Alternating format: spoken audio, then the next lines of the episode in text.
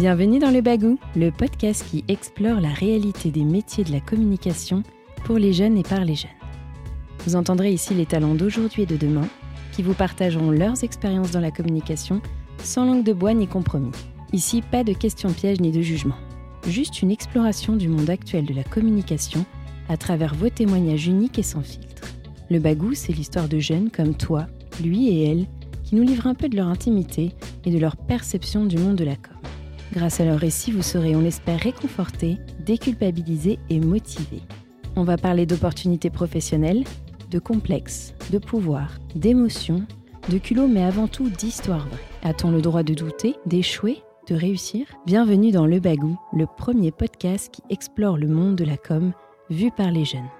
Hello 2023, c'est Audrey et nous voici repartis pour une année riche en rencontres. Où que vous soyez dans votre parcours, je vous souhaite de vous épanouir et de concrétiser toutes vos idées, les plus lumineuses comme les plus créatives. Et merci d'être toujours plus nombreux et nombreuses à nous écouter. Alors j'enregistre aujourd'hui à Nantes, au sein du Média Campus où se trouve l'école Audencia Sciencescom qui nous accueille et que je remercie chaleureusement. Car oui, les belles histoires de communicants s'écrivent partout en France et pas qu'à Paris. Pour bien démarrer l'année, j'ai eu envie de vous faire découvrir une entrepreneur qui a décidé de suivre son instinct. Derrière le micro à mes côtés, Camille Piet, fondatrice de l'agence Make Me Smile, une agence qui facilite l'organisation de vos événements professionnels à Nantes et aux alentours, alors profitez-en. On va ensemble parler lancement d'entreprise et plus précisément d'agence et l'importance des réseaux pro dans l'aventure entrepreneuriale. Puis on va aussi se poser plein de questions. Comment bien s'entourer? Comment garder une culture d'innovation et de créativité dans un quotidien d'entrepreneur? Évidemment, nous aborderons aussi le passage de la crise Covid qui a touché de plein fouet le secteur de l'événementiel et par laquelle Camille n'a pas été épargnée. Pendant cette coupure radicale, elle va se retrouver seule à la barre et tenter de transformer cette expérience délicate en un nouveau départ. Dans cet épisode du Bagou, vous allez découvrir la capacité de Camille à dédramatiser les craintes que l'on peut avoir avant de se lancer et à savoir rebondir rester positive, même en période de flottement, voire de confinement. Si je devais retenir un conseil de mon entretien avec Camille, ce serait de faire confiance à son instinct. Je ne vous en dis pas plus et laisse place à mon échange avec Camille. Belle écoute. Bonjour Camille, merci à toi de nous rejoindre. Comment vas-tu? Bonjour Audrey, je vais très bien en ce début d'année 2023. Ravie de te recevoir. Alors, euh, comme pour chaque épisode, je vais d'abord te demander de me parler de ton parcours, euh, de ce qui t'a amené à t'orienter vers la communication avant de te lancer dans la création de ton entreprise. Alors, euh, moi, j'ai commencé en fait par un BTS communication des entreprises, donc une filière assez large, ne sachant pas véritablement ce que je souhaitais faire professionnellement.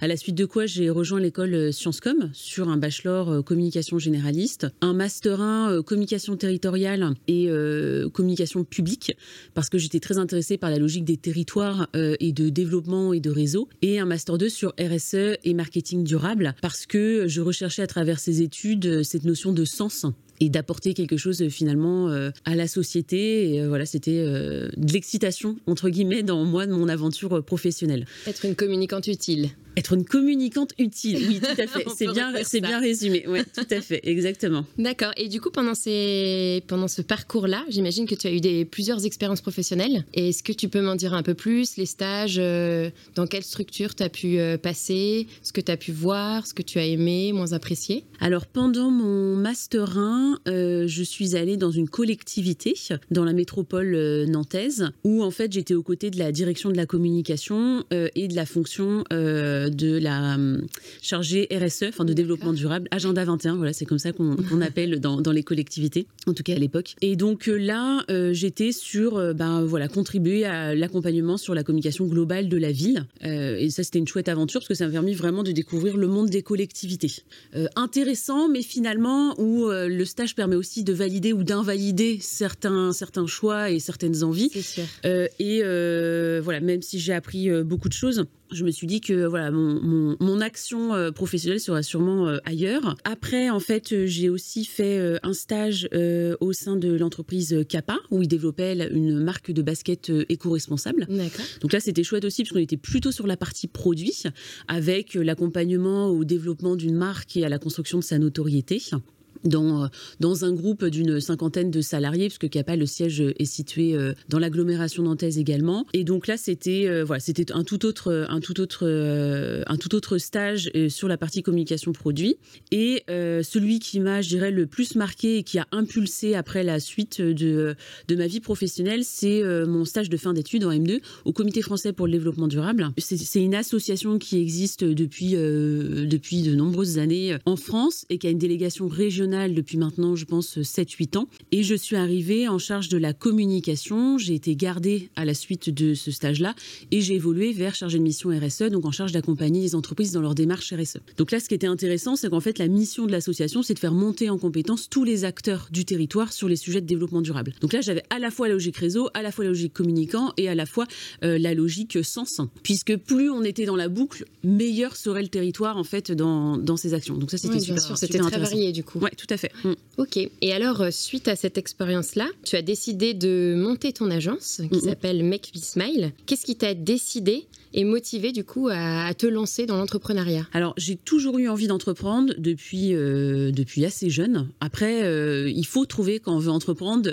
En tout cas moi c'était comme ça. L'idée est quelque chose qui fasse. Euh, je vais souvent revenir sur cette notion de sens, mais c'est c'est quelque chose de fondamental pour moi. Donc sur cette notion de de, de, sens et d'apport à la société. C'était pas créer pour créer, mais c'était créer pour contribuer à quelque chose. Pas à travers un statut associatif, à travers un statut d'entreprise parce que c'était ce qui me plaisait. Jusqu'au jour où on trouve l'idée, et euh, c'est venu pendant euh, ma, ma fonction enfin au, sein du Comité français pour le développement durable, euh, où je côtoyais beaucoup de dirigeants qui étaient dans ces logiques-là, avec une vision un peu nos limites de ce qu'il faut faire, de ce qu'on peut faire. Et ça, c'est ce qui est plus riche quand on est entouré d'un bassin en fait très dynamique sur sur ces sujets-là. On n'est pas enfermé en fait, mais non, on est on est plus couvert. donc ça, c'est c'est vraiment chouette. Et donc jusqu'au moment où l'année de mes 25 ans, je trouve euh, cette idée de se dire finalement, bah, allons chercher des lieux qui ne sont pas dédiés à l'événementiel pour les ouvrir et les optimiser sur le temps d'inoccupation à un usage event.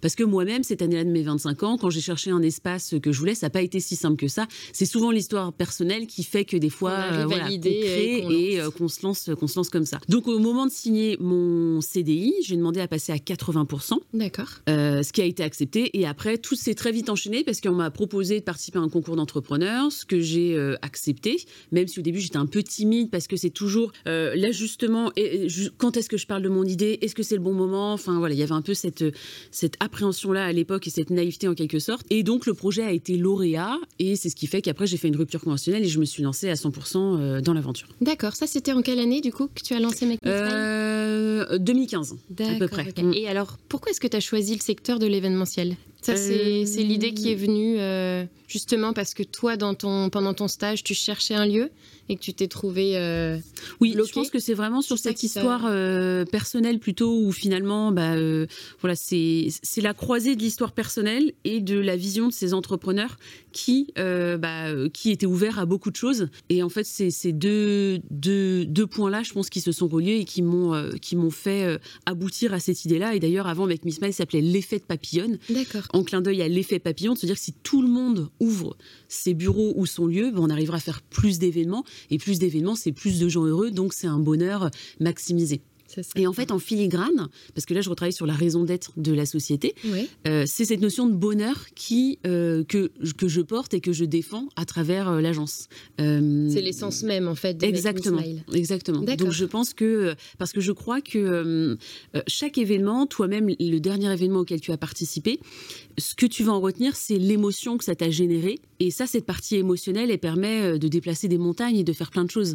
Donc l'événement a ce côté magique dans le sens où euh, il marque les esprits, pas de manière factuelle ou de manière euh, expérientielle. Et c'est ça en fait qui, m'intéresse dans, l'aventure euh, dans l'aventure événementielle. je comprends, d'accord. Et tes précédentes missions, du coup, pendant tes stages, tu avais touché à l'événementiel? Oui, j'en avais fait un peu, mais c'était pas. Alors, c'était pas toujours le cœur de l'activité, loin de là. D'accord. Euh, au Comité français pour le développement durable, si, parce que je devais animer mon collège entreprise, donc naturellement, voilà, il faut. L'animation réseau. Exactement. Donc, mais ça n'a jamais été le cœur de mes missions. D'accord, très bien.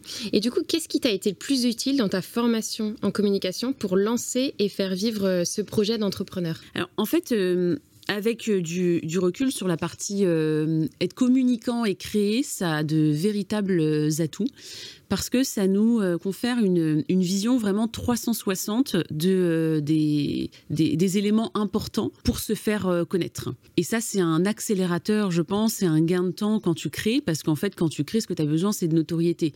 Notoriété pour t'amener du business, pour t'amener de nouveaux partenaires et pour t'aider à, aller vite sur ton marché. Et le fait d'être communicant, tu sais très bien que tu dois toucher à différentes actions et différents leviers pour, pour développer justement cette notoriété. Je pense que ScienceCom a permis, euh, enfin les études de communication au sens large, euh, ont permis de euh, d'avoir, de porter ça. Et ça, ça c'était c'était très intéressant. cette vue un peu 360 être communicant, je pense que c'est aussi l'avantage d'avoir une capacité d'écoute. Quand on crée sa boîte, si tu n'écoutes pas ton client ou tes partenaires, tu passes à côté quelque chose. Donc en fait, l'écoute, c'est vraiment une, une, qualité essentielle à avoir et je l'associerais même avec l'humilité et la modestie.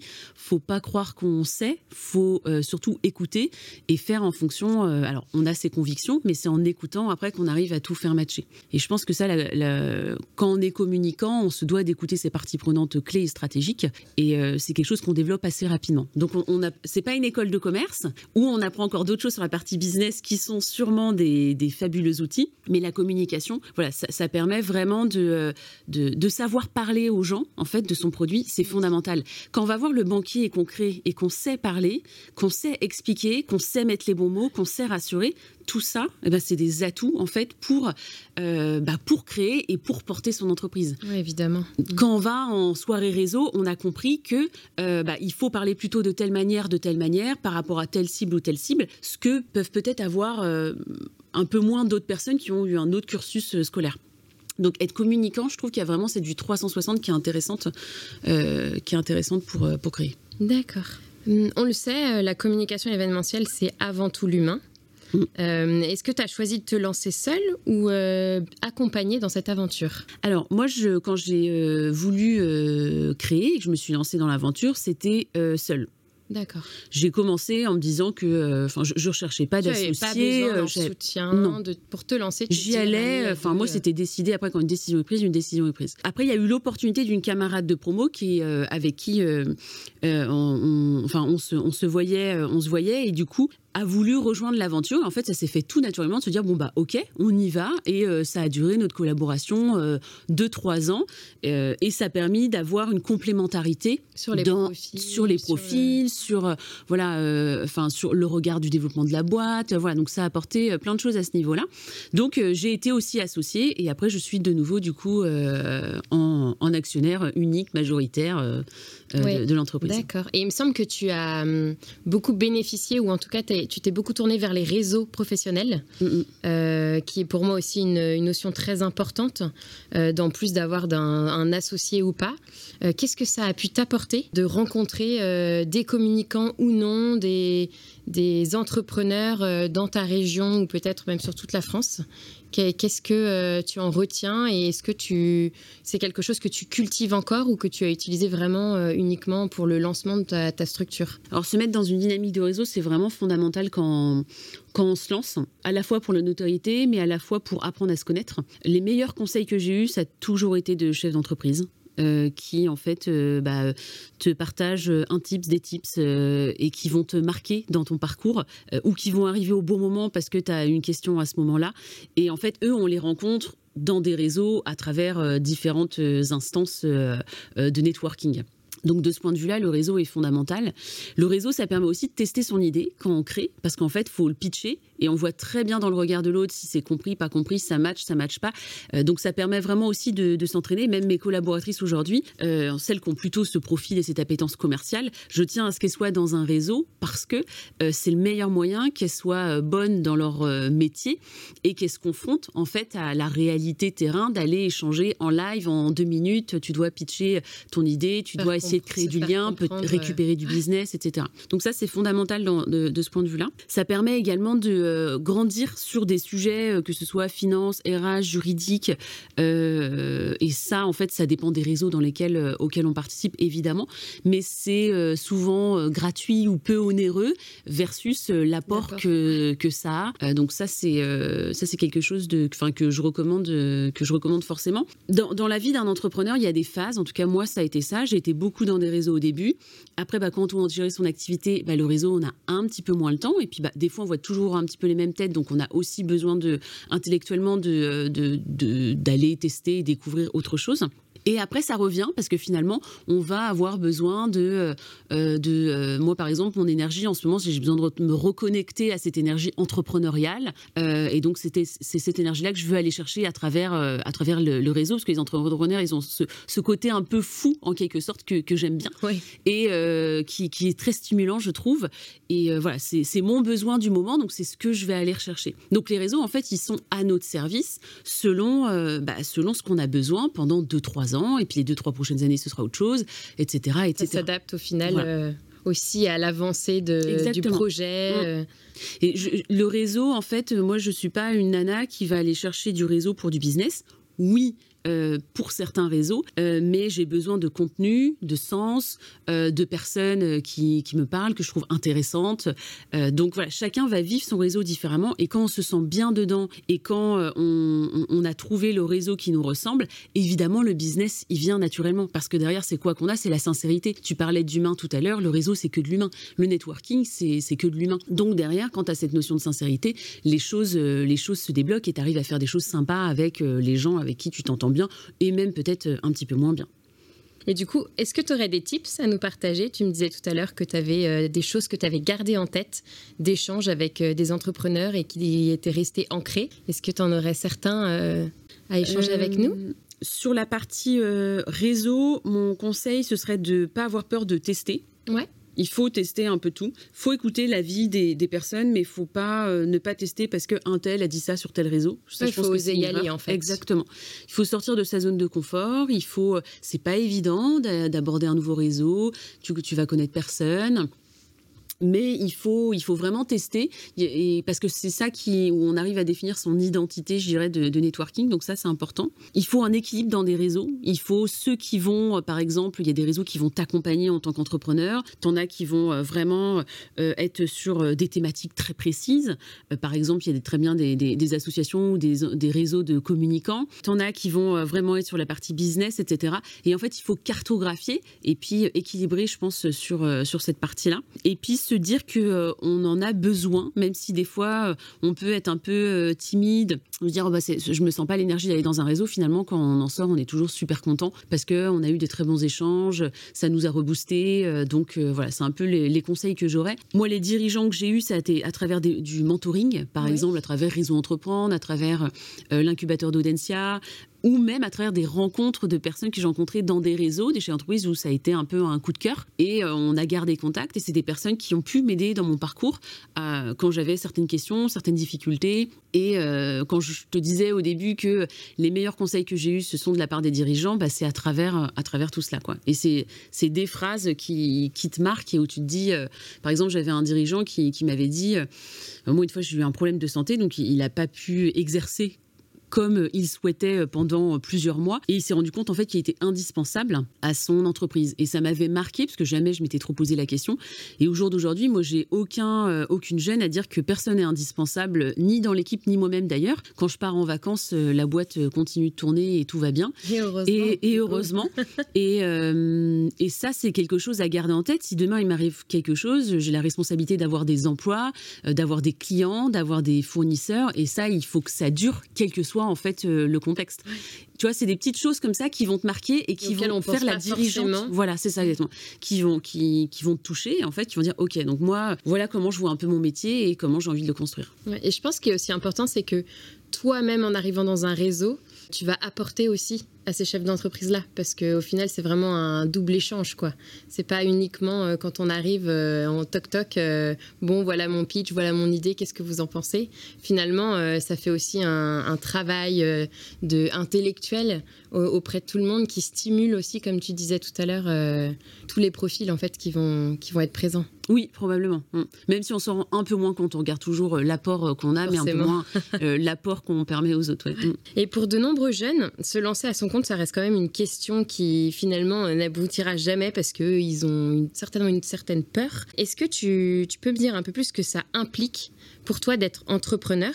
Euh, les responsabilités, peut-être les interrogations, les angoisses, et peut-être aussi les compétences ou les traits de caractère qui te semblent euh, essentiels pour euh, monter une boîte? C'est très vaste. C'est très vaste comme question.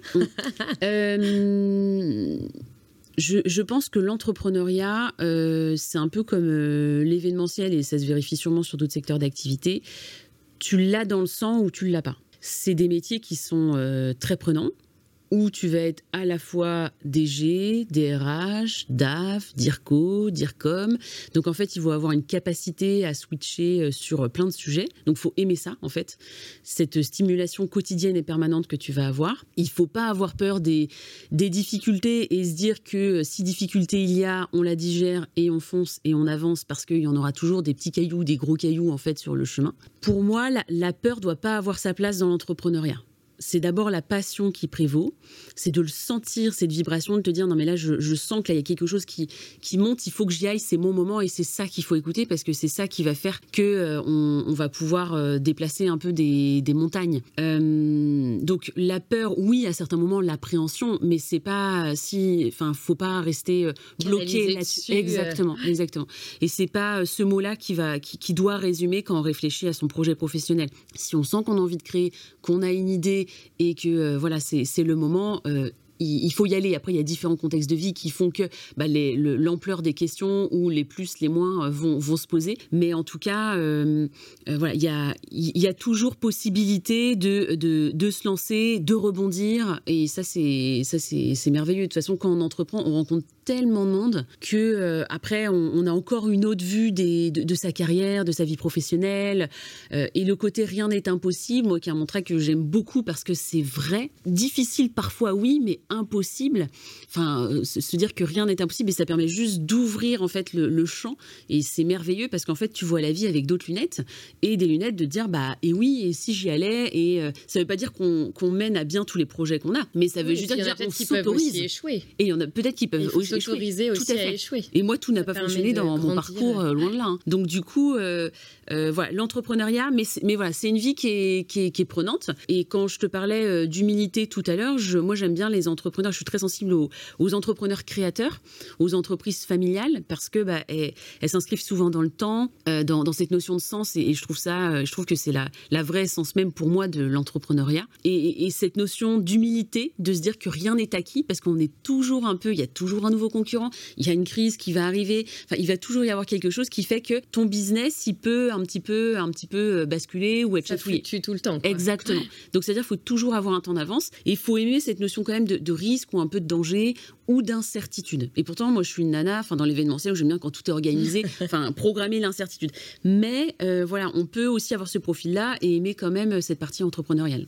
Très bien. Tu parlais de, crise justement. Je voudrais évoquer avec toi la crise du Covid. Ça a été deux grosses années de flottement. Euh, notamment euh, pour l'événementiel, un secteur qui a été complètement, quasiment complètement à l'arrêt. Comment est-ce que tu as géré cette pause forcée? Alors la crise Covid, euh, elle a eu plusieurs temps et plusieurs phases. je me rappellerai toujours quand Emmanuel Macron nous annonce qu'on est en guerre et du coup que voilà, on doit tous être confinés. Ce mot-là confiné qu'on avait quasiment jamais entendu. donc là, il y, y, a cette phase un peu, je dirais, de découverte où bah tu, euh, tu, tu payes, voilà, tout le monde, tous tes, salariés se mettent en télétravail, tu ramènes toutes tes affaires, tu gères les dossiers clients en fait que tu dois reporter, sachant que tu n'as pas bien pensé tes conditions de report parce que tu n'as jamais eu ce cas-là. Enfin voilà, il y, a tous ces sujets juridiques qui sont merveilleux mais qu'il faut, qu'il faut traiter. Et en fait, tu te dis non mais ça va repartir, non ça, va repartir largement. Donc en fait, tes clients, tu cales de reprogrammer leur événement dans 2-3 mois, euh, tu mobilises toujours tes équipes, enfin tu t'adaptes. Et finalement, tu vas avoir cette phase qui va en fait s'inscrire dans le temps, où tu sens que non, ça va pas repartir et qu'il va falloir trouver des, solutions. Donc en fait, tu développes des compétences déjà de, gestion plus plus plus, puisque bah, il faut trouver des ressources, il faut alléger des coûts. Et moi, c'est dans cette phase-là en fait que je vais rendre mes bureaux parce que c'était mon deuxième plus gros poste de dépense. Donc je vais faire le choix de de rendre le bureau. évidemment, ton équipe, tu la passes au chômage partiel, ce qui te, ce qui m'avait fait moi très mal au cœur parce que pour moi, mettre des équipes au chômage, c'était la première fois de ma vie et, euh, et je, je n'y croyais pas. Et en fait, tu te rends compte que tout le monde le fait euh, et que de toute façon, tu n'avais pas le choix dans ce contexte-là parce que tu faisais juste zéro en chiffre d'affaires et tu vas chercher bah, les, les, fonds, euh, que ce soit de l'endettement ou de la subvention que tu peux avoir. Donc, tu as cette partie économique qui est fondamentale. Tu as cette partie équipe où tu dis non, mais comment vont mes salariés? Je les vois plus. Donc là, tu essaies de d'innover dans des réunions, de les, de les amener à être et de stimuler, à leur partager même des lectures de développement personnel que tu as pu avoir pour leur dire que bah, dans les temps de crise, il y a toujours des étapes de rebond, donc euh, tu essaies de, de, nourrir en fait tes équipes pour les garder, euh, pour les garder euh, avec toi, parce que tout le monde, à titre personnel, ne vit pas pareil cette période. Hein. Il, y a, il, y a, la vie professionnelle, mais chacun les appréhensions qu'ils peuvent avoir par rapport à, à, cette crise de chez soi, enfermé. Tout à fait. Et puis tu as en fait dans les dans les deux autres points sur, sur cette phase dans le temps, moi j'en ai profité pour me former euh, formée sur ma posture de dirigeante. Euh, donc ça, c'était chouette parce qu'en fait, jamais j'avais le temps de me former. Donc j'en ai profité euh, de, capitaliser sur ce temps-là. Par du coaching, par de l'accompagnement Alors, sur, des formules distancielles, lecture, oui, à fond. Et puis après, distanciel un mix, je dirais, de coaching en groupe. D'accord. On va dire ça comme ça. Et puis, bah, tu crées des nouveautés pour tes clients. Donc, sur le digital, j'ai créé une nouvelle marque avec un nouveau site internet, etc., qui ne fonctionne pas parce qu'en fait, bah, le contexte n'étant pas forcément euh, propice aux événements, euh, moi je suis beaucoup plus sur des événements euh, en présentiel qu'en digital. donc ce que tu crées ne, fonctionne pas, mais tu en as besoin en fait. Tu as besoin, c'est un instinct de survie de se dire que attends, mais c'est pas possible, tu peux, ça passe pas par la porte, tu passes par la fenêtre, enfin tu essaies par toutes les solutions. Et puis moi j'ai vécu une autre phase, c'est la phase du changement où finalement tu évolues dans ta vision de ton business. Euh, donc ce qui est plutôt euh, positif parce que cette prise de recul c'est pas rien deux ans c'est énorme en fait dans, dans, un parcours de cette parenthèse.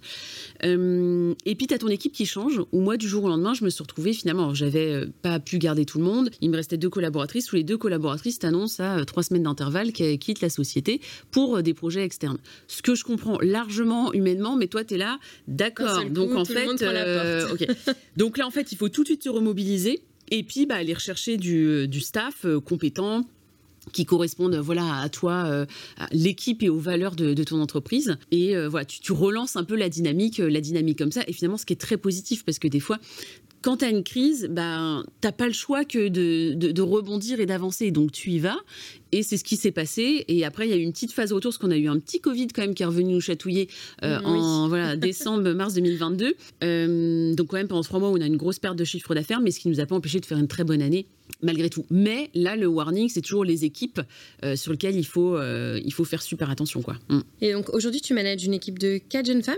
Si je me trompe pas Oui, c'est ça, ouais, à peu près. Mm. Est-ce que c'est quelque chose qui s'apprend, manager l'humain? Est-ce que tu l'as acquis au fil des années? Alors, que tu, euh, t'es tu, fais, tu, pardon, tu t'es fait accompagner? Non, je me suis pas fait euh, accompagner, sauf là pour les derniers recrutements que j'ai faits. J'ai appris sur le tas euh, cette partie management, que ce soit des femmes ou des hommes peu, peu importe, euh, j'ai envie de euh, dire, euh, voilà, nous l'équipe elle est plutôt féminine de par, de par le secteur d'activité. Ce qui me fait toujours sourire, c'est ceux qui ont besoin de, de, se dire qu'ils ont besoin de, de, manager pour, pour dans, leur carrière. Or, pour moi, le management, c'est une responsabilité qui est énorme et c'est dans les exercices, je trouve, les plus difficiles. Euh, parce qu'en fait, on a la responsabilité quotidienne, c'est comme ça que je le vois en tout cas, c'est ma définition, du bonheur de nos collaborateurs dans notre organisation. Mais, c'est dingue en fait, parce que euh, ils passent euh, quand même de nombreuses heures sur leur temps de travail. globalement, bah, ils s'investissent. Et bah, nous, notre sujet, c'est qu'ils soient bien, heureux. et ça, c'est hyper difficile et c'est hyper prétentieux de dire qu'on arrive à faire ça. Et c'est difficile en fait de, le préserver, de le garder. donc le, le management, c'est vraiment le sujet où ça peut être très déceptif aussi, parce que c'est de la relation humaine. C'est des grandes joies, mais des fois il peut y avoir des déceptions. Donc c'est toujours un peu ça, euh, tu vois, ce qui va osciller euh, et ce qui va te prendre en énergie, quoi. Et ce que j'avais pas mesuré quand j'ai créé, parce que moi j'ai pas créé pour avoir une équipe, que j'en ai 5, 10, 15, 20, 25, 30, 50, 100, c'est pas mon sujet. Euh, moi mon sujet c'est c'est l'entrepreneuriat au sens large, mais j'avais pas d'aspiration à me dire ah je veux une équipe de, de temps, j'ai pas besoin de ça pour pour m'épanouir. Je suis très contente d'avoir mon équipe. Demain si on n'est plus, je serai très contente aussi, mais c'est pas ça qui va guider ma carrière en fait et qui va guider mes choix. C'est, ah, ça y est, j'ai 10 salariés, j'ai atteint mon objectif. Non, pas du tout. C'est pas du tout moi, enfin mon mode de fonctionnement parce que je vois vraiment le management comme quelque chose euh, avec une responsabilité qui est, qui est, très forte quoi. Et avec aussi des collaborateurs qui sont aussi exigeants, faut pas se le cacher. Euh, il y a l'exigence d'employeur, il y a l'exigence des collaborateurs, il y a la réalité après de, de du, business, du marché, etc. Enfin, il y a plein de sujets en fait qui se croisent euh, et, et c'est ouais, un, un, vrai sujet. Ouais. Et on n'est sûrement pas assez accompagné parce que euh, en fait, euh, pour bien manager, il faut bien connaître ses valeurs et savoir ce qui est important pour soi. Et là, je reviens aussi sur la partie communicant. Quand on est communicant, on apprend à mettre des mots et mettre des mots sur euh, sur qui on est sur pourquoi on le fait, sur comment fonctionne l'entreprise euh, et avoir cette notion d'empathie, en fait, c'est vraiment des clés, je pense, pour un management qui soit respectueux de, des personnes qui, qui constituent l'entreprise. quoi. Et au final, Make Me Smile, c'est aussi un mantra interne à ouais, c'est ça. Ouais, exactement. Pas que pour les clients. Pas que pour les clients. Ouais une philosophie globale. C'est super.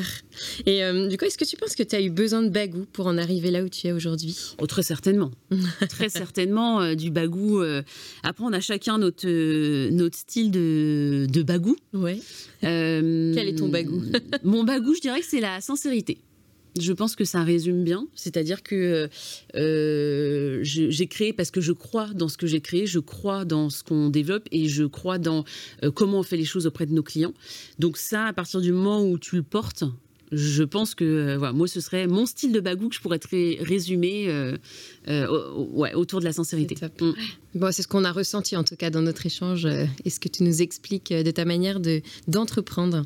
Et enfin, la question que je pose à tous mes invités, et tu n'y dérogeras pas, est-ce que tu pourrais me dire ce qui est pour toi la réussite? La réussite, pour moi, c'est d'être à sa place. Qui on est, se sentir à sa place, c'est déjà beaucoup. Et c'est déjà vaste parce que ça nécessite de savoir euh, ce qu'on a envie de faire. Euh, donc déjà, je pense qu'on peut se dire qu'on a réussi quand, quand on se sent bien et qu'on est à sa place. Et puis la réussite, elle bouge. Dans cinq ans, et ben, ce sera encore une autre réussite qu'on va... voilà, un autre objectif. Mais je pense que déjà, c'est bien. Mm. Super. Bah, merci Camille. Merci à toi. À bientôt. À bientôt. Oh là là, mais c'est déjà l'heure de nous quitter. Même s'il me reste beaucoup de questions que j'aurais aimé aborder avec toi. Merci Camille de t'être livrée sur ton parcours d'entrepreneur. J'espère que ton témoignage permettra à certains d'entre vous d'oser se lancer et pourquoi pas de venir en parler prochainement derrière le micro du bagou. Et peut-être aurons-nous la chance de te retrouver d'ici quelques mois pour que tu nous livres les dessous d'une autre aventure qui t'attend, celle d'être jeune maman et de faire rimer vie de famille et entrepreneuriat. D'ici là, des épisodes canons sont à venir avec des parcours aussi inspirants que ceux de Chloé, Clément, Déborah, Antoine et Camille. Alors si ce n'est pas déjà fait, abonnez-vous pour n'en rater aucun. N'hésitez pas aussi à jeter un œil au programme de mentorat Matchingcom conçu spécialement pour les jeunes communicants. Toutes les informations sont à retrouver sur notre site Comment. Et avant de vous quitter, je tiens à remercier notre partenaire l'agence New Wing qui a réalisé le montage de ce bel échange. À très vite sur le bagou.